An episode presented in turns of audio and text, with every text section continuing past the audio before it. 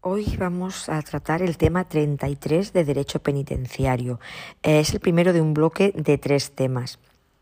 Aquí vamos a tratar el régimen disciplinario y vamos a ver su ámbito de aplicación y principios, hablaremos de las faltas disciplinarias y de las sanciones y su determinación. A modo de introducción, decir que la actividad penitenciaria está configurada por dos grandes áreas, la del régimen y la del tratamiento. la primera, la del régimen, constituye la actividad encaminada a conseguir una convivencia ordenada en el desarrollo de la vida ordinaria de un establecimiento penitenciario y la segunda, el tratamiento como actividad encaminada a conseguir la finalidad principal de la pena privativa de libertad, que es la reeducación y reinserción social. Entendemos por régimen penitenciario el conjunto de normas que regulan la convivencia y el orden dentro de los centros penitenciarios. determinando los derechos y las prestaciones que corresponden al recluso en general. El régimen penitenciario es eh, en su sentido más amplio, por lo tanto, el marco externo preciso tanto para el tratamiento de los penados como para la custodia de los internos, preventivos o penados, y para que todos ellos dispongan de las prestaciones de la Administración penitenciaria, alimentación, vestuario, asistencia sanitaria, educación, trabajo, etc.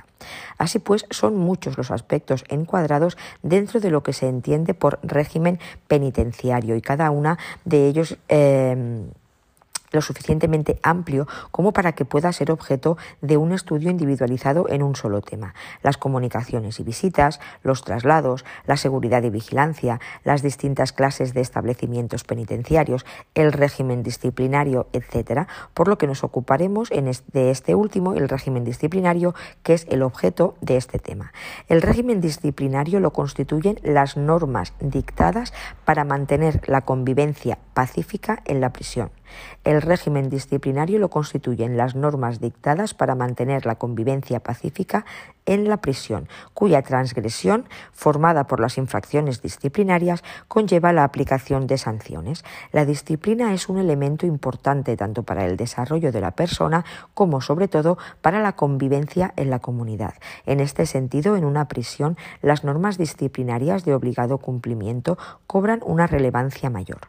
Ante las normas que regulan la convivencia del interno, puede adoptar una postura de aceptación, aunque sea de forma pasiva, o de rechazo y enfrentamiento. En este último caso es cuando actúa el denominado régimen disciplinario con el objetivo de mantener el cumplimiento de las normas o lograr su restablecimiento por medio de un sistema de correctivos o sanciones como razón última cuando alguna medida ha sido conculcada. Ahora bien, no se trata de una capacidad de intervención abierta y arbitraria, sino que está identificado aquello que puede ser perseguido mediante las sanciones. Son las denominadas infracciones disciplinarias. Esto quiere decir que los internos no serán corregidos disciplinariamente, sino en los casos que se establezcan reglamentariamente en el reglamento del 81 y con las sanciones que la LOGP tiene previstas según su artículo 42.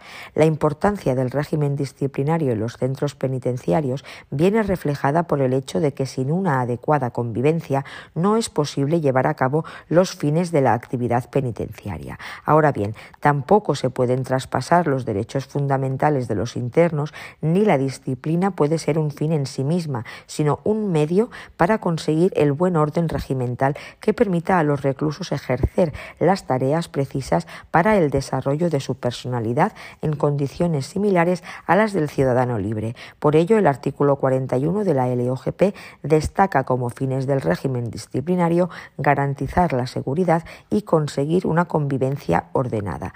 Tales fines de disciplina y seguridad no son absolutos, sino que se encuentran condicionados a la organización de la vida comunitaria, a la protección de los bienes jurídicos de los internos y a los objetivos del tratamiento. En este último sentido, el artículo 231 del reglamento pretende que se estimule el sentido de responsabilidad y capacidad de autocontrol. La base legal de estas actuaciones la encontramos en la LOGP en su título segundo del régimen penitenciario, en concreto el capítulo cuarto, régimen disciplinario.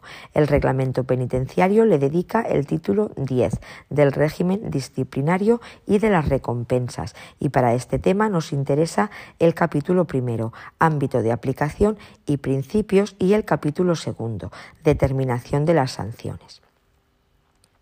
Vamos a ver pues el primer punto del tema, ámbito de aplicación y principios que se corresponde con el capítulo primero del título décimo de, la LGP, del régimen disciplinario, no del reglamento penitenciario. Se corresponde con el título décimo del reglamento, del régimen disciplinario y de las recompensas. Capítulo primero, ámbito de aplicación y principios. Artículo 231 del reglamento del 96. Es el encargado de señalar el fundamento y el ámbito de aplicación del régimen disciplinario. El fundamento es garantizar la seguridad y el buen orden regimental y conseguir una convivencia ordenada. También nos lo dice esto el artículo 41 de la LOGP, de manera que se estimule el sentido de la responsabilidad y la capacidad de autocontrol de los internos como presupuestos necesarios para la realización de los fines de la actividad penitenciaria. Recordemos que dichos fines son primordialmente la reeducación y reinserción social y además la retención y custodia y la asistencia asistencia social de los internos liberados y familiares, artículo 1 de la LOGP y artículo 2 del reglamento. Para conseguir estos fines es para lo que puede utilizarse el régimen disciplinario, es decir, las sanciones, entendido como medio o instrumento de aquellos. Establecido su fundamento, la siguiente cuestión a dilucidar es a quién se le aplica, dónde se aplica y cuáles son los principios por los que dicha aplicación se rige. Ámbito de aplicación. El régimen disciplinario rige para todos los internos, cualquiera que sea su situación penitenciaria, es decir, preventivos o penados, y tanto dentro como fuera del establecimiento, sean traslados, permisos o salidas autorizadas. La única excepción son los internos de las unidades psiquiátricas, artículo 188.4 del reglamento, a los que no se les exige con Armenta y Rodríguez podemos distinguir dos, ámbitos de aplicación. El ámbito personal, es decir, se aplica a todos los internos, ya sean preventivos o penados, hombres o mujeres, jóvenes o adultos, clasificados o sin clasificar, aunque esta afirmación general requiere unas puntualizaciones de a quienes no se le aplicará, aun cuando cometan las infracciones tipificadas en el reglamento. No se aplicará a los pacientes ingresados en establecimientos o unidades psiquiátricas penitenciarias, artículo 188.4, como ya se ha dicho, a las mujeres gestantes, a las embarazadas hasta seis meses después del parto y a las madres con hijos. No se les aplicará, o sea, no la cumplirán, la sanción de aislamiento en celda, aunque se les puede imponer, según artículo 254.3 del reglamento. Y a los internos enfermos se les aplazará la efectividad de la sanción de aislamiento hasta que sean dados de alta, según el artículo 254.2 del reglamento. Y en el ámbito espacial, eh, se aplicará a todos los internos dentro del centro penitenciario. Tras la orden de servicio 1 barra 2019, solamente se considerará susceptible de sanción aquello que atente contra la seguridad y el orden regimental dentro de los establecimientos penitenciarios. Vamos a ver esta orden de servicio 1 barra 2019. Dice, la Dirección General de Ejecución Penal y Reinserción Social ha dictado la orden de servicio 1-2019, indicando que, de acuerdo con el artículo 231.1 del Reglamento Penitenciario de 1996, el régimen disciplinario de los reclusos estará dirigido a garantizar la seguridad y el buen orden regimental y a conseguir una convivencia ordenada, de manera que se estimule el sentido de responsabilidad y la capacidad de autocontrol como presupuestos necesarios para la realización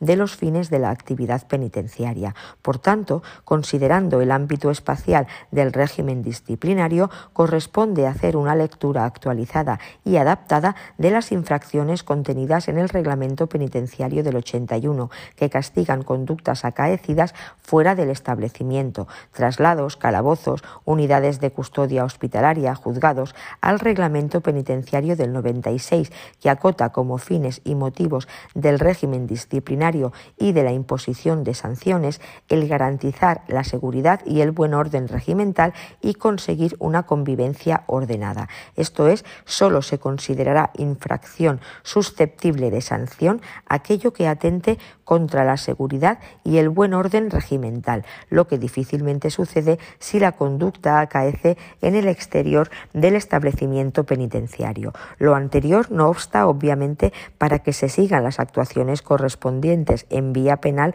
si procede por las autoridades competentes, a la vez que penitenciariamente lo acaecido puede tenerse en cuenta en las valoraciones tratamentales que en el futuro se realicen. Vamos a ver ahora cuáles son los principios.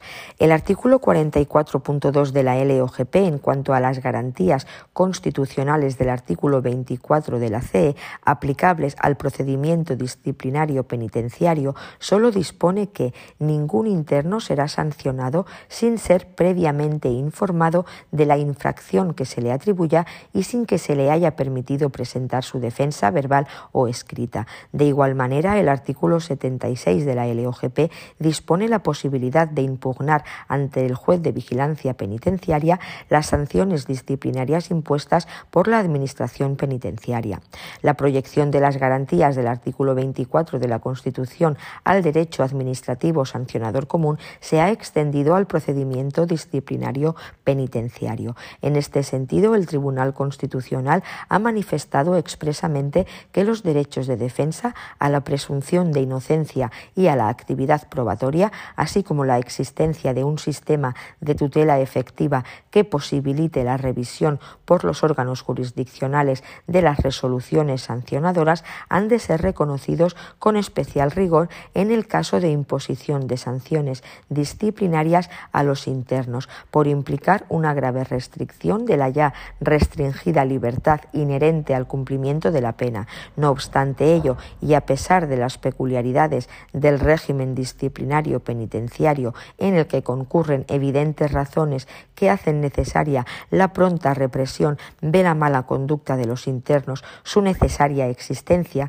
como ha señalado el Tribunal Europeo de Derechos Humanos, no significa que la justicia se detenga en las puertas de las prisiones, tal como ha establecido la STEDH de 28 de junio de 1984, caso Campbell y Fell. Ello implica que los poderes específicos que la LOGP confiere a la Administración penitenciaria para prevenir y eliminar las alteraciones del régimen penitenciario y también para sancionar administrativamente las infracciones de dicho régimen que puedan cometer los internos se encuentran limitados por el valor preferente de los derechos fundamentales de los reclusos que el artículo 25.2 de la CE expresamente reconoce, a excepción de los que se vean expresamente limitados por el contenido del fallo condenatorio, el sentido de la pena y la ley penitenciaria.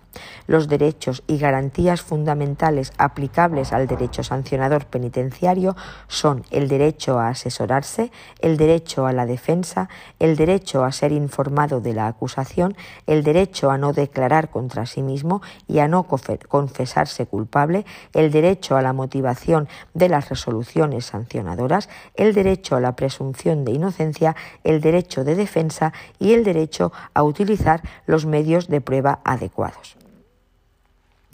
Es en el artículo 232 del reglamento penitenciario eh, donde se recogen los principios de la potestad disciplinaria, de cuya lectura podemos entresacar las siguientes notas. La potestad disciplinaria se ejercerá por la Comisión Disciplinaria, de acuerdo con los principios establecidos en la Constitución, artículo 25.1 y la LOGP, asimismo como en el título 9 de la Ley 30-1992 de 26 de noviembre de régimen jurídico de las administraciones públicas y del procedimiento administrativo común, actualmente derogada. La imposición de las sanciones leves es una atribución del director del centro de acuerdo con los principios informadores de la potestad disciplinaria. Las sanciones impuestas podrán ser reducidas o revocadas y si se trata de sanciones de aislamiento podrá suspenderse su efectividad o aplazarse su ejecución en los términos establecidos en el reglamento. Queda prohibida la aplicación analógica.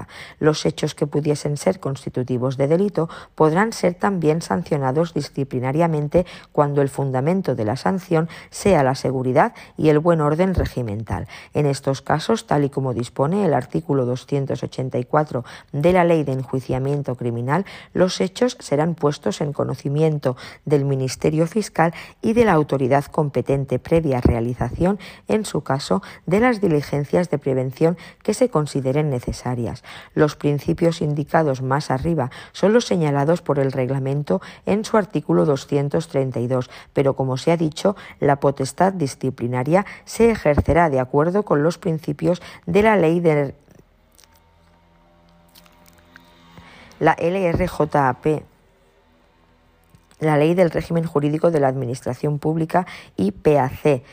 Ley 30 barra 1992 de 26 de noviembre, régimen jurídico de las administraciones públicas y del procedimiento administrativo común, norma que ha sido derogada con efectos 2 de octubre de 2016 por la disposición derogatoria única, la 2 de la Ley 39-2015 de 1 de octubre del procedimiento administrativo común de las administraciones públicas, la Ley 30-1992 LRJAP y PAC de 26 de noviembre dedicaba su título 9 a la potestad sancionadora, en donde el capítulo 1 regula los principios de la potestad sancionadora y el capítulo 2 los principios del procedimiento sancionador. En el capítulo 1 se recogen los siguientes principios de la potestad sancionadora, de legalidad, de irretroactividad, tipicidad, responsabilidad, proporcionalidad, prescripción y concurrencia de sanciones. En el capítulo 2, como principios del procedimiento sancionador, figuran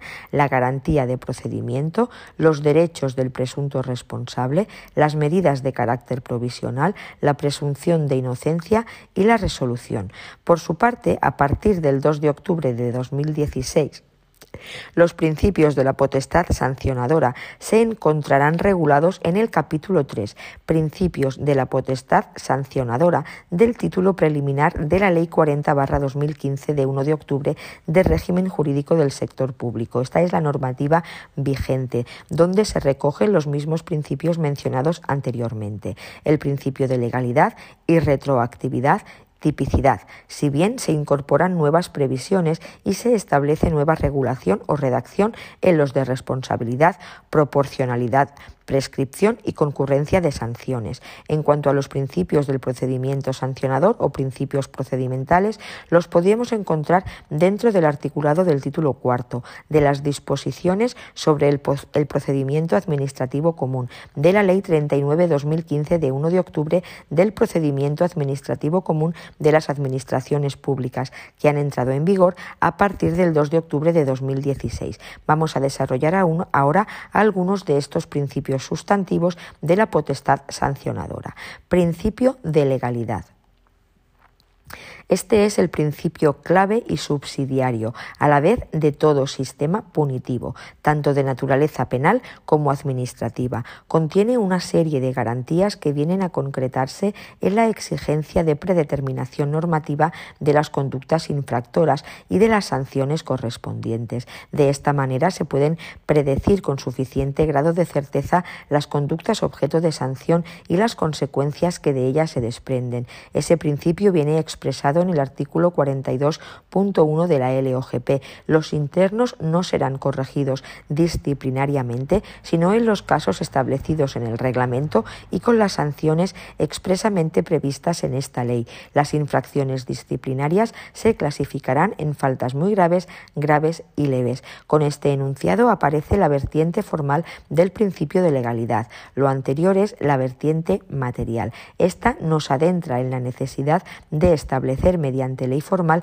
qué comportamientos se castigarán y cuáles son las correspondientes sanciones. Sin embargo, en el caso de las infracciones penitenciarias, es el reglamento del 81 el que las contempla. Por este motivo, la doctrina ha realizado serias críticas al no estar explicitadas en una norma con rango de ley, y más cuando al respecto el Tribunal Constitucional ha expresado en el ámbito del derecho administrativo sancionador las tres exigencias que se derivan del principio de legalidad, según sentencia del Tribunal Constitucional 133-97, 127-90 y 117-93, que son la existencia de una ley escrita anterior al hecho sancionado, lex previa. La ley ha de describir un supuesto de hecho estrictamente determinado, lex certa, y se prohíbe que la punibilidad esté basada en normas distintas o de rango inferior a la ley. Por este motivo se considera inadecuada la regulación penitenciaria de las infracciones, ya que atenta contra el principio de legalidad de acuerdo con el artículo 25.1 de la, de la Constitución. Además, en opinión de Verdugo, las faltas del 81 han quedado desfasadas y algunos aspectos ya ni se contemplan en el moderno derecho penal, como es el caso de la falta del artículo 108i, por el carácter modalista paternalista. Además, algunas de ellas son bastante indeterminadas y es necesario un gran esfuerzo para su interpretación, caso de la contemplada en el 110F. Sin embargo, la determinación reglamentaria de las conductas constitutivas de infracción disciplinaria ha sido justificada por el Tribunal Constitucional en sentencia 2-1987, atendiendo a la denominada relación de sujeción especial, que vincula al interno con la Administración penitenciaria, la cual habla de una acentuada situación de dependencia y subordinación que implica una restricción de los derechos del afectado justificable por los fines establecidos por parte de la Administración. En esta sentencia se señala que la reserva de ley pierde aquí su fundamento material, dado el carácter insuprimible de la potestad reglamentaria y dado que se garantiza la seguridad jurídica al disponer los internos de información suficiente para prever razonablemente las consecuencias de su conducta. En la LRJSP se formula el principio de legalidad en el artículo 25, donde se señala que la potestad sancionadora corresponde a los órganos administrativos que la tengan expresamente atribuida por disposición de rango legal o reglamentario, sin que pueda delegarse en otro órgano distinto. En nuestro caso, el artículo 232.1 señala a la comisión disciplinaria como dicho órgano administrativo sancionador.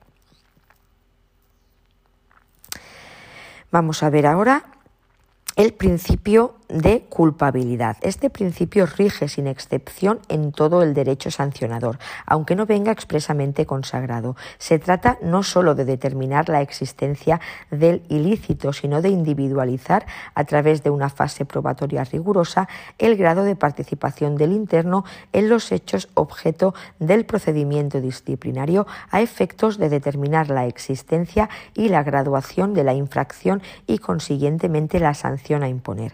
Esto quiere decir que no puede haber procedimientos donde aparezcan varios internos por los mismos hechos, sino que hay que determinar de forma individualizada el grado de participación de cada uno. Nuestra legislación hace mención a este principio en el artículo 234 del reglamento, cuando señala los criterios a tener en cuenta para la graduación de las sanciones, entre los cuales aparece atender a la culpabilidad de los responsables y al grado de su participación en los hechos.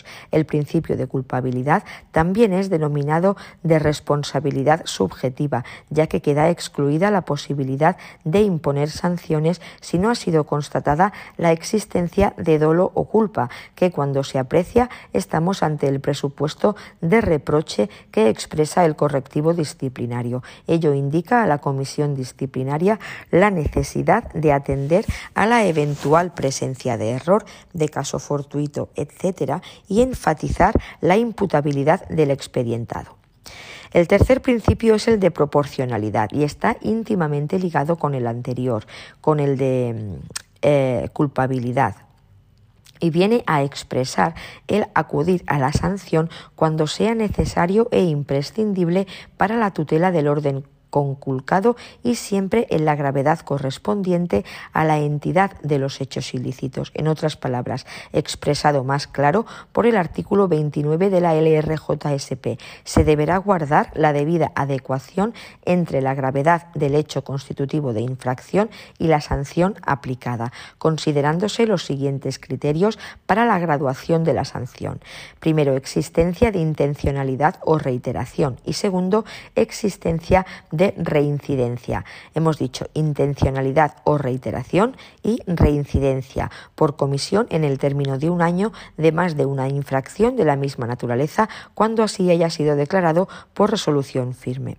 En el ordenamiento jurídico penitenciario encontramos expresión de este principio en los siguientes artículos. 42.3 de la LOGP. En los casos de repetición de la infracción, las sanciones podrán incrementarse en la mitad de su máximo.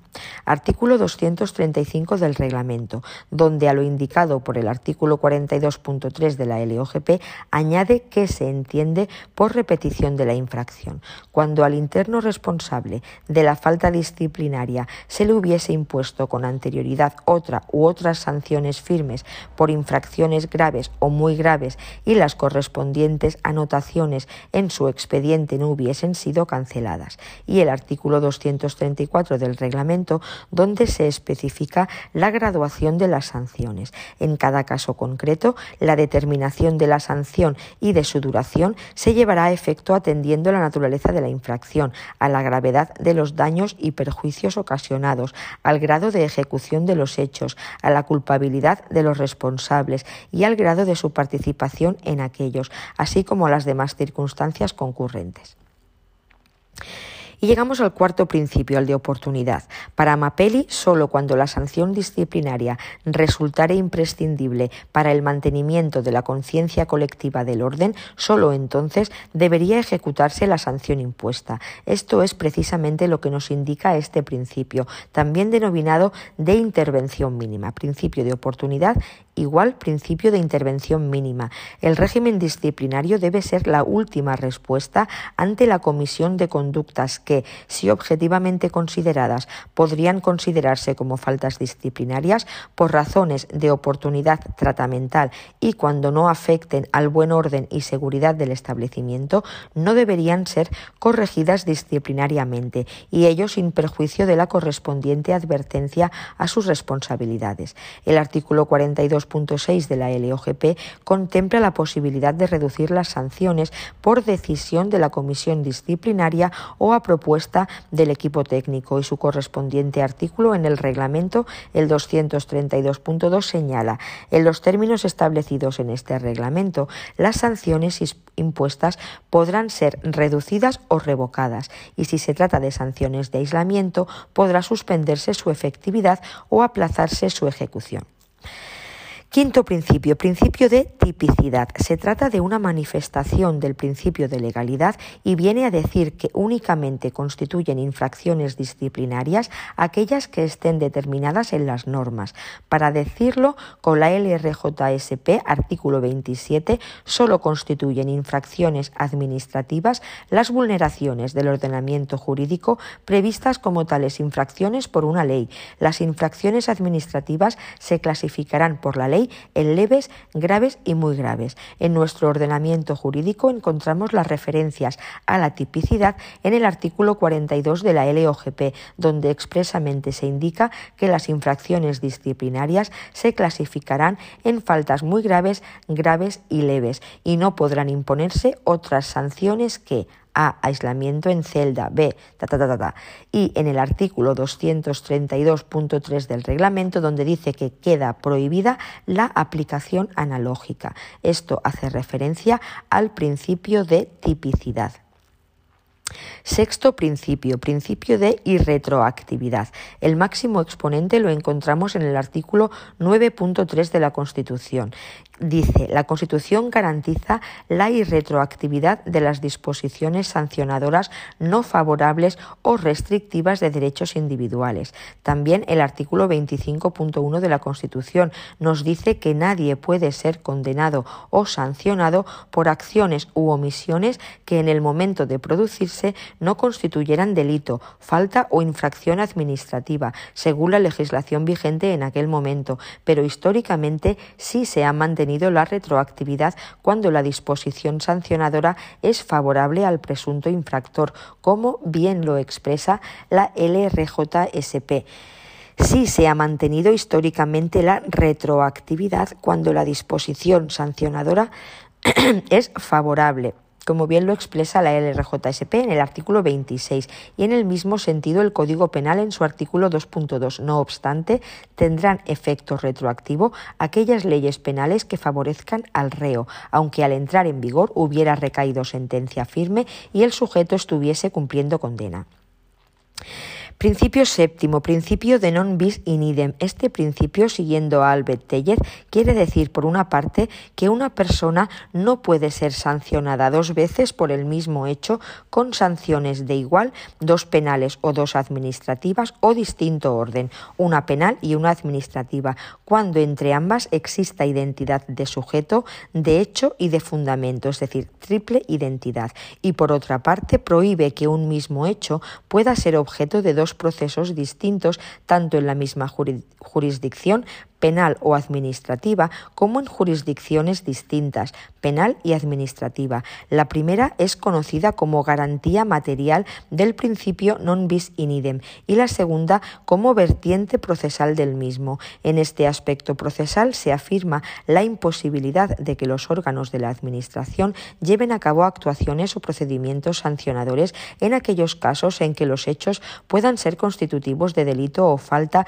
según el Código Penal o leyes penales especiales, mientras el orden penal no se haya pronunciado sobre ellos, sin excluir una posterior actuación de la Administración. Sin embargo, este principio no viene consagrado en la Constitución y ha tenido que ser el Tribunal Constitucional en reiteradas sentencias que lo ha prefijado. En nuestro caso, en materia disciplinaria penitenciaria, este principio no se aplica y, por el contrario, se admite la dualidad de sanciones, habida cuenta que la mayor parte de las faltas definidas como muy graves y graves son a su vez constitutivas de delito. Inicialmente, el Tribunal Constitucional señala la no aplicación de este principio en las relaciones de especial sujeción, como es la de los internos, aunque más tarde en otras sentencias señala, no obstante, que este tipo de relaciones por sí mismas no bastan para la dualidad de sanciones, ya que no están al margen del derecho, sino dentro de él, según sentencia 234-91 en este sentido, se concluye la no aplicación de este principio y sí la aplicación dual sancionadora cuando el interés jurídicamente protegido sea distinto y que la sanción sea proporcionada a esa, sea proporcionada a esa protección. Sentencia 234-91. Y ello es así en el medio penitenciario porque el bien jurídico protegido es el de la seguridad, la convivencia y el buen orden regimental, afectando tan solo al orden de la prisión, sentencia 2 barra 87, teniendo así un fundamento distinto. Por ello, el reglamento, en su artículo 232.4, indica aquellos hechos que pudiesen ser constitutivos de delito podrán ser también sancionados disciplinariamente cuando el fundamento de la sanción sea la seguridad y el buen orden regimental. En estos casos, los hechos serán puestos en conocimiento del Ministerio Fiscal y de la autoridad judicial competente. Aún podemos añadir otros principios inspiradores de la potestad sancionadora, como son las garantías procesales, especial mención al derecho de asistencia jurídica. Desde la sentencia 18-1981 de 8 de junio se entiende que las garantías procesales del artículo 24.2 de la Constitución son aplicables en el seno del proceso penal y también en los procedimientos administrativos sancionadores. Por eso, en el procedimiento disciplinario penitenciario han de regir los principios y garantías propios del proceso penal como el derecho a la tutela judicial, el derecho de defensa, el derecho de presunción de inocencia, el derecho de asistencia jurídica, etc. Solamente en los recursos de apelación casación y amparo, es necesaria la intervención de abogado. Por ello, en todos estos casos cabe la justicia gratuita. Sin embargo, en el resto de recursos que se pueden interponer en sede penitenciaria, la presencia de abogado es sólo potestativa. Por ello, si el interno utiliza los servicios de un abogado en el procedimiento disciplinario, han de ser costeados por él. Sobre este último, la sentencia 83 1997 de 22 de abril ha declarado que la aplicación de sanciones penitenciarias la asistencia jurídica tiene un especial rigor por la libertad ya restringida del recluso. Sin embargo, la asistencia letrada queda fuera de la justicia gratuita por limitarse esta a los procesos judiciales y no extenderse a los administrativos. Este asesoramiento jurídico permitido en el procedimiento disciplinario se limita a la redacción del pliego de descargo sin permitirse la presencia física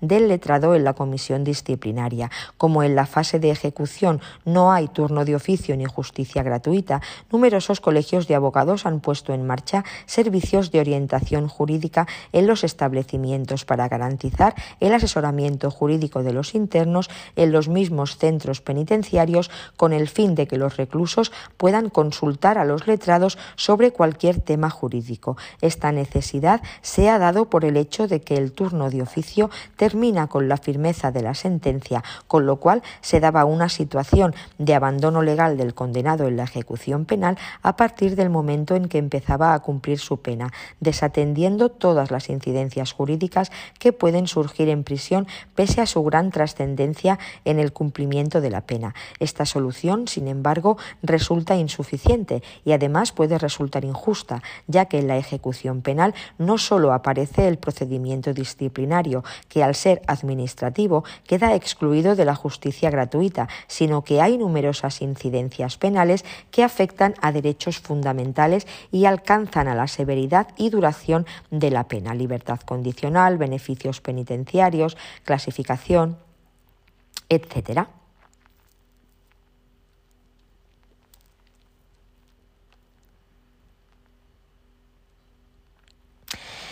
Y llegamos al punto número dos. Vamos a hablar de las faltas disciplinarias. Bien, pues teniendo en mente todo lo dicho anteriormente, vamos a ver ahora cuáles son las posibles infracciones disciplinarias en el medio penitenciario. Para ello tenemos que recurrir a los artículos 108, 109 y 110 del Reglamento del 81, los cuales, los cuales quedan vigentes por la disposición derogatoria única del Reglamento del 96, según la redacción dada a estos artículos por el Real Decreto 787-1984 de 28 de marzo de reforma parcial del reglamento penitenciario que modificó el reglamento del 81. Como principio dimanante nos dice el artículo 42.1 de la LOGP que los internos no serán corregidos disciplinariamente sino en los casos establecidos en el reglamento y con las sanciones expresamente previstas en esta ley. Las infracciones disciplinarias se clasificarán en faltas muy graves, graves y leves. Procedemos ahora a indicar las infracciones y en el apartado siguiente vamos a indicar las sanciones para cada una de ellas, de las infracciones. vamos a ver las clases de, de faltas que son las infracciones disciplinarias. Faltas muy graves, reguladas en el artículo 108. A. Participar en motines, o desórdenes colectivos o instigar a los mismos si estos se hubieran producido. B. Agredir, amenazar o coaccionar a cualesquiera personas dentro del establecimiento o a las autoridades o funcionarios judiciales o de instituciones penitenciarias tanto dentro como fuera del establecimiento si el interno hubiera salido con causa justificada durante su internamiento y aquellos se hallaren en el ejercicio de sus cargos o con ocasión de ellos. C. Agredir o hacer objeto de coacción grave a otros internos. D. Resistencia activa y grave al cumplimiento de las órdenes recibidas de autoridad o funcionario en ejercicio legítimo de sus atribuciones. E. Intentar facilitar o consumar la evasión. F. Inutilizar deliberadamente las dependencias materiales o efectos del establecimiento o las pertenencias de otras personas, causando daños de elevada cuantía. G. Sustracción de materiales o efectos del establecimiento o de las pertenencias de otras personas. H. Divulgación de noticias o datos falsos con la intención de menoscabar la seguridad del establecimiento. Y atentar contra la decencia pública con actos de grave escándalo y trascendencia. Faltas graves reguladas en el artículo 109. A.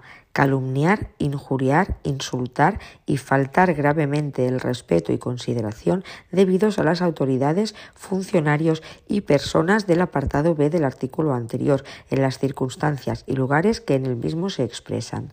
B. Desobedecer las órdenes recibidas de autoridades o funcionarios en el ejercicio legítimo de sus atribuciones o resistirse pasivamente a cumplirlas. C. Instigar a otros reclusos a motines, plantes o desórdenes colectivos, sin conseguir ser secundados por estos. D. Insultar a otros reclusos o maltratarles de obra. E.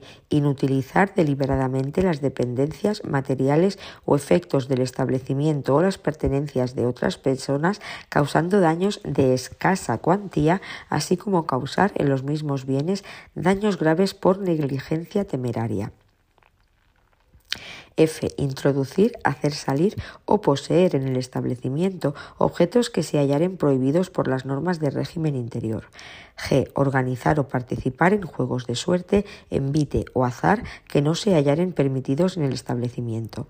H. Divulgar noticias o datos falsos con la intención de menoscabar la buena marcha regimental del establecimiento y la embriaguez producida por el abuso de bebidas alcohólicas autorizadas que cause grave perturbación en el establecimiento o por aquellas que se hayan conseguido o elaborado de forma clandestina, así como el uso de drogas tóxicas, sustancias psicotrópicas o estupefacientes, salvo prescripción facultativa. Y en cuanto a las faltas leves, reguladas en el artículo 110, a. Faltar levemente la consideración debida a las autoridades, funcionarios y personas del apartado B del artículo 108 en las circunstancias y lugares que en el mismo se expresan. B. La desobediencia de las órdenes recibidas de los funcionarios de instituciones penitenciarias en ejercicio legítimo de sus atribuciones que no causen alteración de la vida regimental y de la ordenada convivencia.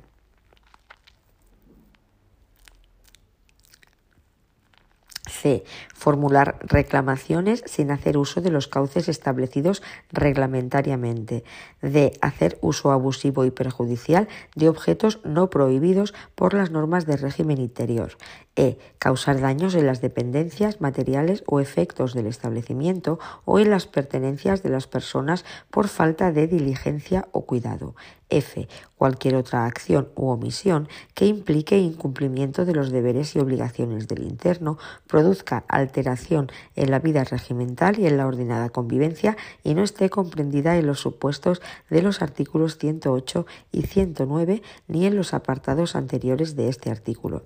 De toda esta larga lista de faltas se pueden hacer una serie de consideraciones críticas. La primera es que tienen igual trato conductas de autoría que de participación, como ocurre en el apartado A del artículo 108 tienen igual trato conductas de consumación de actos preparatorios como sucede en el apartado E del artículo 108 en donde hay referencias morales como el apartado I del artículo 108. Contiene numerosos términos indeterminados como gravedad, elevada cuantía, etc., como son los apartados C, D, F del artículo 108, el E del artículo 109, el A del artículo 110, entre otros. Permite la analogía ya prohibida por el reglamento del 96 en el apartado F del artículo 110. Algunas conductas coinciden con conductas delictivas como los apartados B, E y E del artículo 108 y el A del 109, y algunas son meros incumplimientos formales sin lesividad, como los apartados B y E del artículo 110. Así que dicho esto, vamos a ver cuáles son las sanciones y su determinación. En este caso, la LOGP sí las enumera en el artículo 42.2, si bien las desarrolla muy someramente, dejando incluso su más completo desarrollo al reglamento en la más grave de ellas, como es la sanción de aislamiento.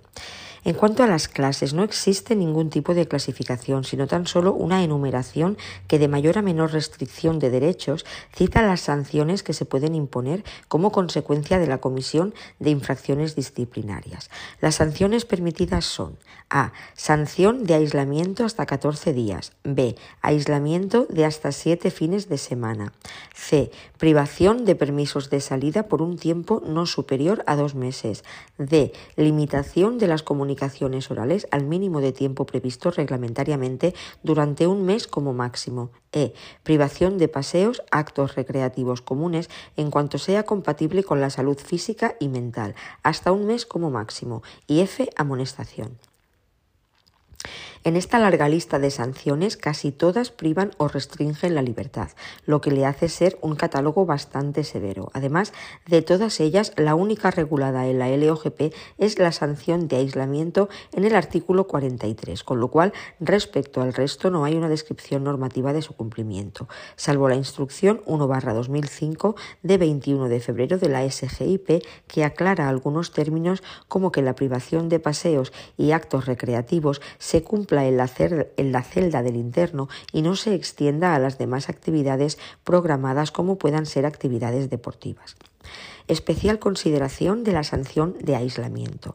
La sanción de aislamiento se cumple en el compartimento que habitualmente ocupe el interno, salvo que lo comparta con otros en cuyo caso se alojará en otro de semejantes medidas y condiciones, de modo que quedan prohibidas las llamadas celdas de castigo. Para su cumplimiento se necesita informe médico, vigilándose diariamente para controlar su salud física y mental, de manera que el médico pueda informar sobre la necesidad de sus suspenderla o modificarla.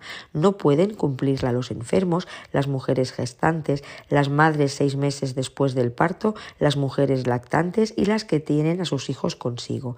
El reglamento penitenciario no dice nada de las comunicaciones, que en el anterior estaban restringidas, con lo cual se entiende que rige el mismo régimen que los demás internos. La instrucción 4-2005 de 16 de mayo excluye las comunicaciones íntimas, familiares y de convivencia durante la sanción de aislamiento o de fin de semana, para lo cual indica que se procure no hacer coincidentes las fechas de cumplimiento.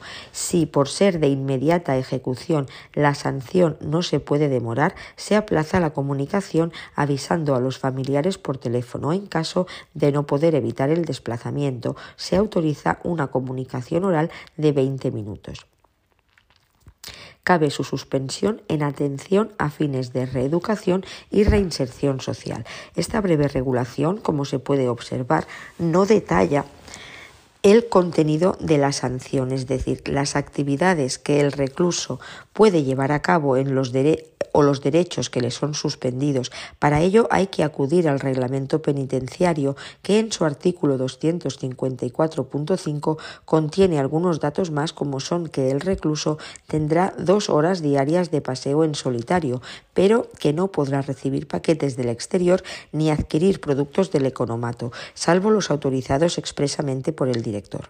La sanción de aislamiento, por su importancia y gravedad, es la que más discusiones doctrinales despierta, así como lo que más pronunciamientos judiciales provoca con su aplicación, incluso por sus posibles problemas constitucionales con el principio de legalidad y el de proporcionalidad.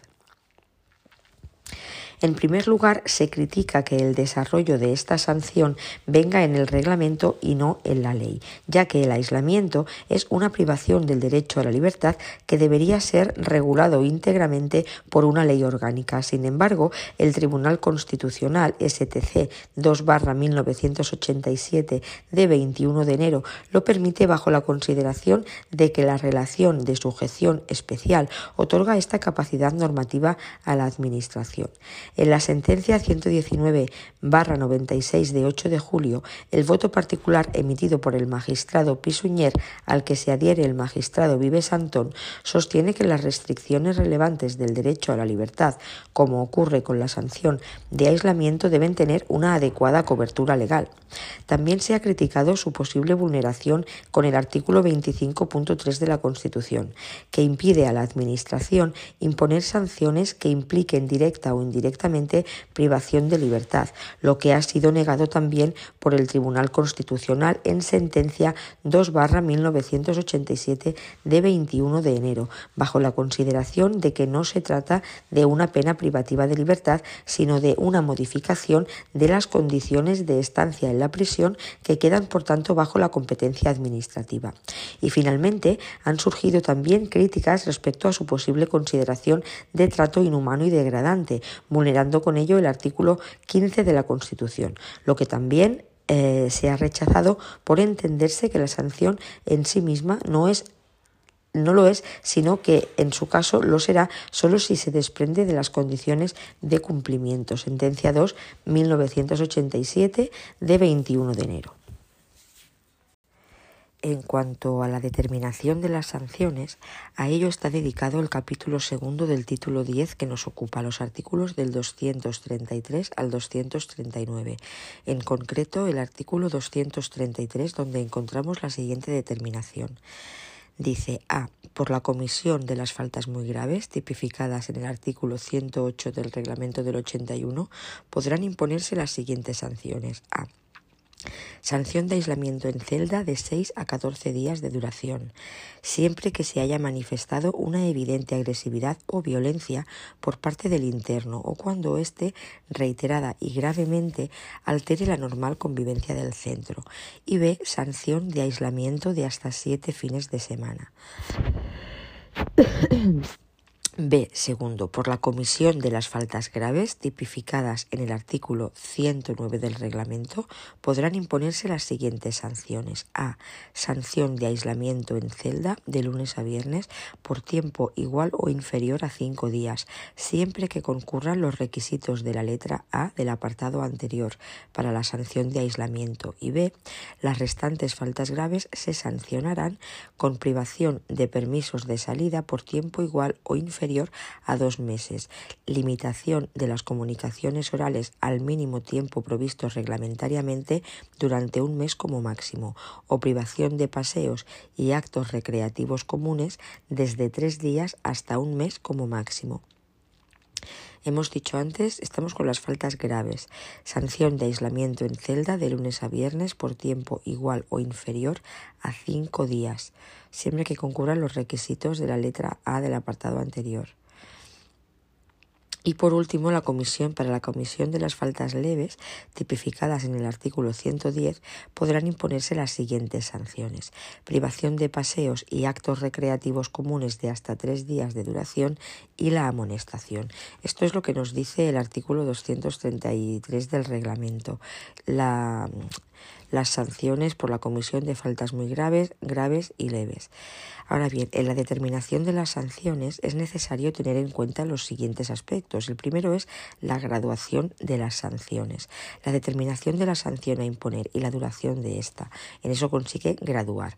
Ha de llevarse a cabo atendiendo a la naturaleza de la infracción, la gravedad de los daños y perjuicios ocasionados, el grado de ejecución de los hechos, la culpabilidad de los responsables, el grado de participación en los hechos y las demás circunstancias concurrentes. Repetimos, para la graduación de las sanciones, naturaleza de la infracción, gravedad de los daños y perjuicios ocasionados, grado de ejecución de los hechos, culpabilidad de los responsables, grado de participación en los hechos y las demás circunstancias concurrentes. También la repetición de la infracción. Se entiende por repetición de la infracción cuando al interno responsable de la falta disciplinaria se le hubiese impuesto con anterioridad otra u otras sanciones firmes por infracciones graves o muy graves y no hayan sido canceladas sus correspondientes anotaciones en el expediente personal. Para cuando concurra repetición, las sanciones podrán incrementarse en la mitad de su máximo, en el caso de aislamiento en celda hasta 21 días. En tercer lugar, tenemos el concurso de infracciones. A semejanza del Código Penal, en relación con los delitos denominado concurso real.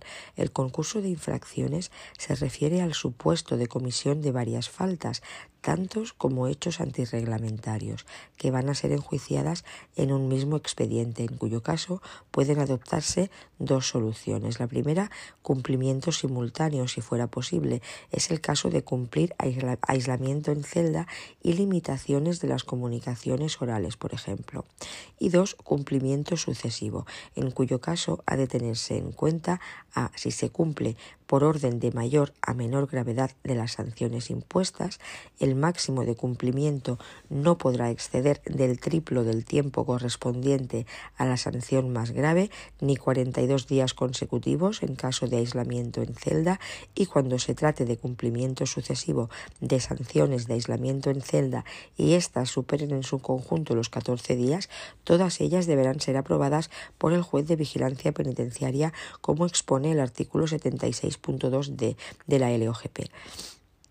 Además de lo anterior, el concurso real es necesario distinguir, como se hace en el Código Penal, el concurso ideal, que es cuando una sola acción cometida por un interno puede constituir dos o más faltas disciplinarias, y el concurso medial, que es cuando una sola falta puede constituir medio necesario para la comisión de otra, es decir, romper la puerta del economato para robar dinero. En estos casos se aplicará en su límite máximo la, sanción correspondiente a la falta más grave, salvo que la suma de las sanciones que procedan castigando independientemente las infracciones cometidas resulte de menor gravedad, en cuyo caso se aplicarán estas. Y en el cuarto supuesto es la infracción continuada. Se entiende por tal la,